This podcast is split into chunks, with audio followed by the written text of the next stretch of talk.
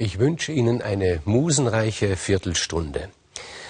In der heutigen Sendung und auch in den folgenden Sendungen will ich Ihnen vom größten Helden erzählen, den die antike Mythologie hervorgebracht hat, nämlich von Herakles. Ich habe den Herakles lang aufgehoben. Ich muss auch ehrlich sagen, ich habe ihn auch vor mir hergeschoben.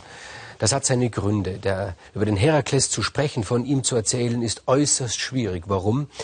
Erstens einmal ist er durch die Römer zum Herkules gemacht, durch die ganze abendländische Geschichte hindurch, zu einer solchen Heldenfigur geworden, die schon fast unnahbar geworden ist.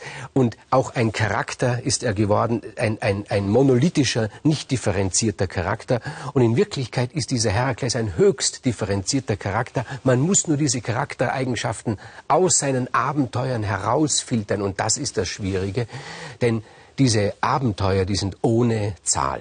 Tatsächlich ist es so, als ob in der Figur des Herakles die gesamte Mythologie sirupartig verdickt und konzentriert vorhanden ist. Man kommt an den Kern dieser Person kaum heran, so ungeheuer viel hat er erlebt. Das hatte seine Gründe. Der Herakles wurde bald der beliebteste Held der ganzen damaligen Welt und viele lokale Helden, sind aufgegeben worden und die Leute haben sich gesagt, ist doch viel besser für uns, wenn wir diesem großen Herakles die Taten unserer lokalen Helden anhängen, als wenn wir weiter auf unsere lokalen Helden bestehen. So wurde das Ganze eine ziemliche heldenhafte Monokultur, aber eben der Herakles wurde zu einer Figur, die kaum mehr charakterisierbar ist, weil sie so viel erlebt hat. Nun, ich kann auch deswegen nicht sofort mit dem Herakles beginnen, sondern wir müssen uns fragen, wie kam es dazu, dass so ein Held überhaupt geworden ist. Er ist nämlich der einzige Held, der gezielt von den Göttern, im speziellen Fall von Zeus, gemacht wurde zu einem Zweck, nämlich um die Götter im Kampf gegen die Giganten zu unterstützen. Das war der Zweck. Der ist nicht einfach gewachsen und geworden, dieser Held, sondern er ist, würde man sagen, er ist gezüchtet worden von den Göttern. Im Krieg gegen die Giganten. Deshalb werden wir heute über die Giganten etwas erfahren. Da müssen wir weit zurückgehen bei den Giganten. Zu einer Geschichte, als es noch keine Menschen, noch gar keine Helden gab. Ganz am Anfang, als nur Gaia die Erde und Uranus der Himmel waren. Und Gaia und Uranus in einer ewigen Liebschaft lagen aufeinander und umarmten einander. Und Gaia hat lauter Wesen geboren. Immer kamen Wesen, die wurden dann die Titanen genannt. Und dann plötzlich kamen äußerst hässliche Wesen aus dem Schoß der Gaia. Die Hundertarmigen und ihrem Gatten Uranus haben diese Wesen nicht gefallen. Er hat sich vor ihnen gefürchtet, er hat sich vor ihnen geekelt, er war voll Abscheu und er hat sie mit seinem Glied in den Mutterschoß der Erde zurückgedrängt. Das hat der Geier der Erde ungeheure Schmerzen verursacht. Sie hat sich gebuckelt unter Schmerzen, so sind übrigens die Hügel und die Berge entstanden. Aber der Himmel hat nicht aufgehört, ihre Brut zurückzustoßen. Und da hat Gaia ihren Sohn Kronos, einen Titanen, gebeten, er möge sie von diesen Schmerzen befreien. Und Kronos sagt, wie soll ich das machen? Und Gaia sagt, greif neben dich. Und sie ließ aus ihrer Haut, aus den Wiesen, den Feldern, ließ sie Gold wachsen, eine goldene Sichel. Und diese goldene Sichel hat Kronos genommen, hat damit seinen Vater Uranus entmannt. Und Kronos hat gesiegt über den Himmel und er hat das Glied seines Vaters genommen und hat es hinter sich geworfen in einer Geste der Verachtung. Ist ja bis heute noch eine Geste der Verachtung. Und nun müssen wir ganz genau sein. Nun fliegt dieses Glied des Himmels durch die Luft und Blutstropfen fallen auf die Erde. Und aus diesen Blutstropfen hat die Erde Gaia dann die Giganten gemacht, aber erst viel später. Sie hat diese Blutstropfen in sich aufgenommen und hat sie gehegt und gepflegt. Und dann kamen die Titanen an die Macht, Kronos, und seine Brüder und seine Schwestern.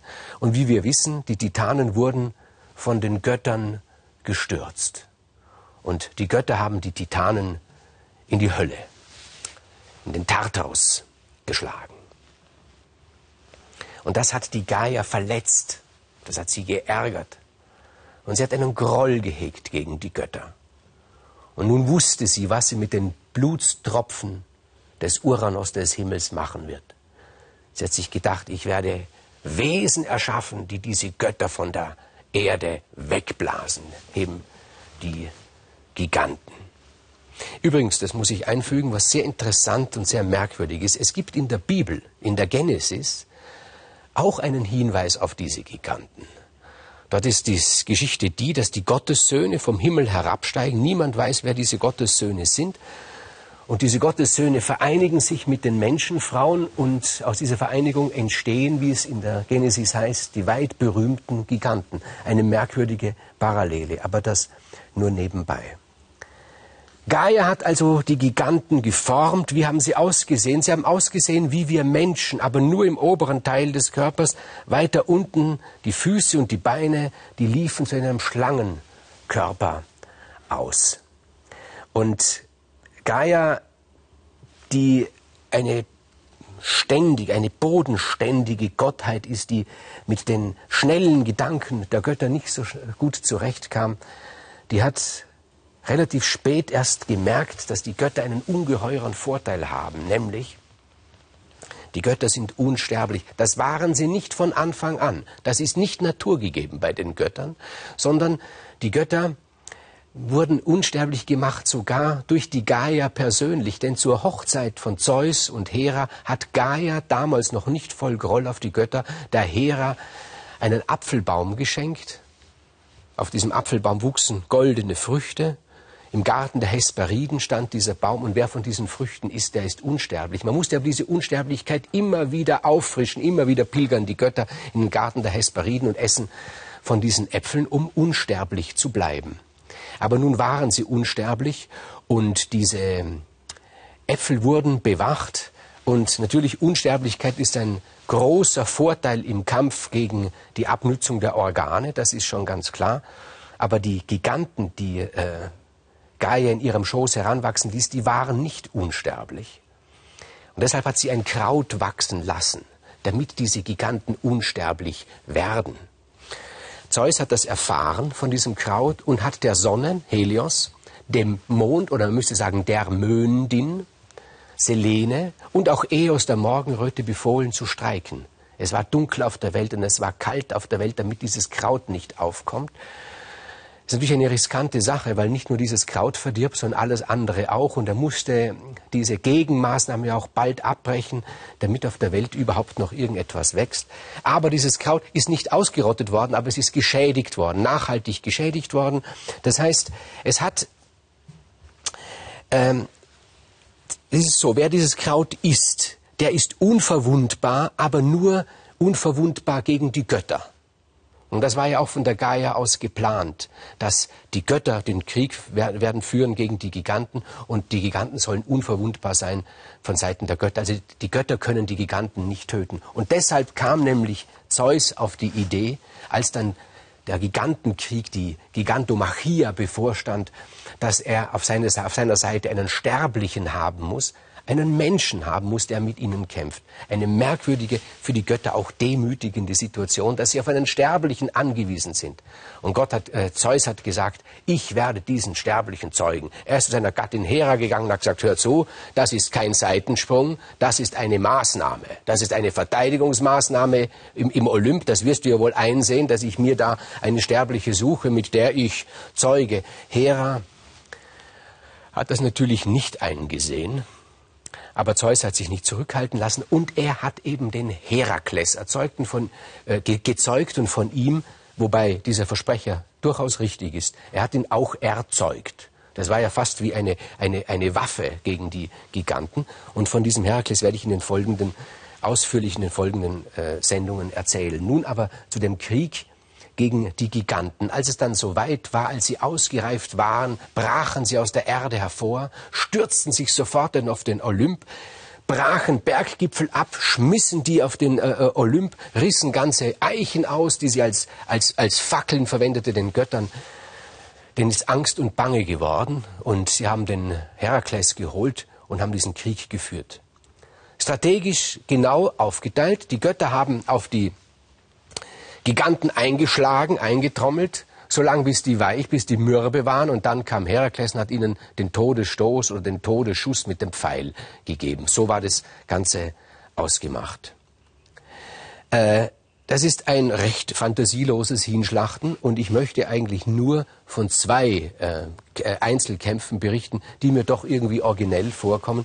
Einerseits gegen Alkyneus, das war der, einer der, der Führer der Giganten. Der ist nämlich auf einem Stück Erde geboren, das heißt aus einem Stück Erde gewachsen, wo doch durch irgendeinen Zufall ein, ein Schimmer von Sonne gefallen ist. Und deshalb hat er den Vorteil, dass immer wenn er sich auf seinen Heimatboden zurückzieht, sofort von den Wunden heilt und auch dort unsterblich ist, sogar dann unsterblich ist, wenn der Herakles ihm den Todesschlag gibt.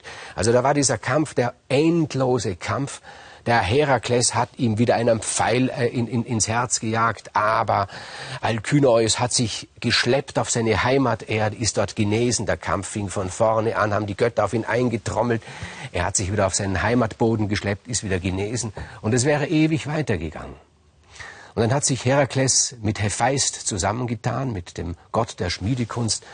Und sie haben das gemeinsam gemacht. Während Herakles mit seiner Keule auf den Alkyneus eingeprügelt hat, hat Hephaist das Gewand, also nicht das Gewand, die waren ja wahrscheinlich gewandlos, aber diesen Schlangenschwanz auf sterblichen Boden genagelt. Und so konnte er sich nicht mehr zurückziehen auf seine Heimaterde. Und dann hat ihm eben Herakles den Todesstoß versetzt.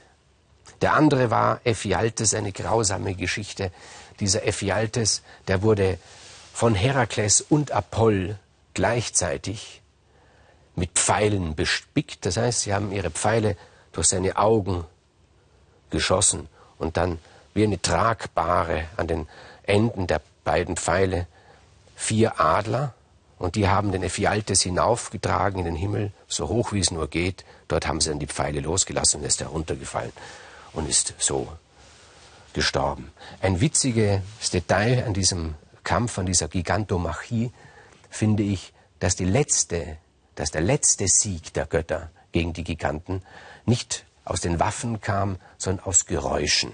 Nämlich auch die Satyren, diese kleinen, hässlichen Wesen, die halb wie Ziegen aussehen, haben sich an diesem Krieg beteiligt und sie waren ausschlaggebend. Sie haben die Giganten vertrieben, sie haben die Giganten letztendlich besiegt. Denn als die Götter schon ermattet waren vom Kampf, als auch Herakles ermattet war, das ist ja nicht einfach, äh, gegen Giganten zu kämpfen, womöglich gegen einen, der immer wieder zum Leben erwacht. Man muss da unendlich viele Pfeile abschießen, unendlich oft mit der Keule auf den Kopf hauen. Da kamen die Satyren mit Eseln. Und sie haben die Eseln gepiekst, gepiekst, dass die Eseln geschrien haben. Und dieses Geschrei der Esel, das war das Entsetzlichste für die Ohren der Giganten. Und da sind sie in die Knie gegangen, die Giganten, haben sich die Ohren zugehalten. Und eine Art akustischer Kriegsführung von Seiten der Satyr.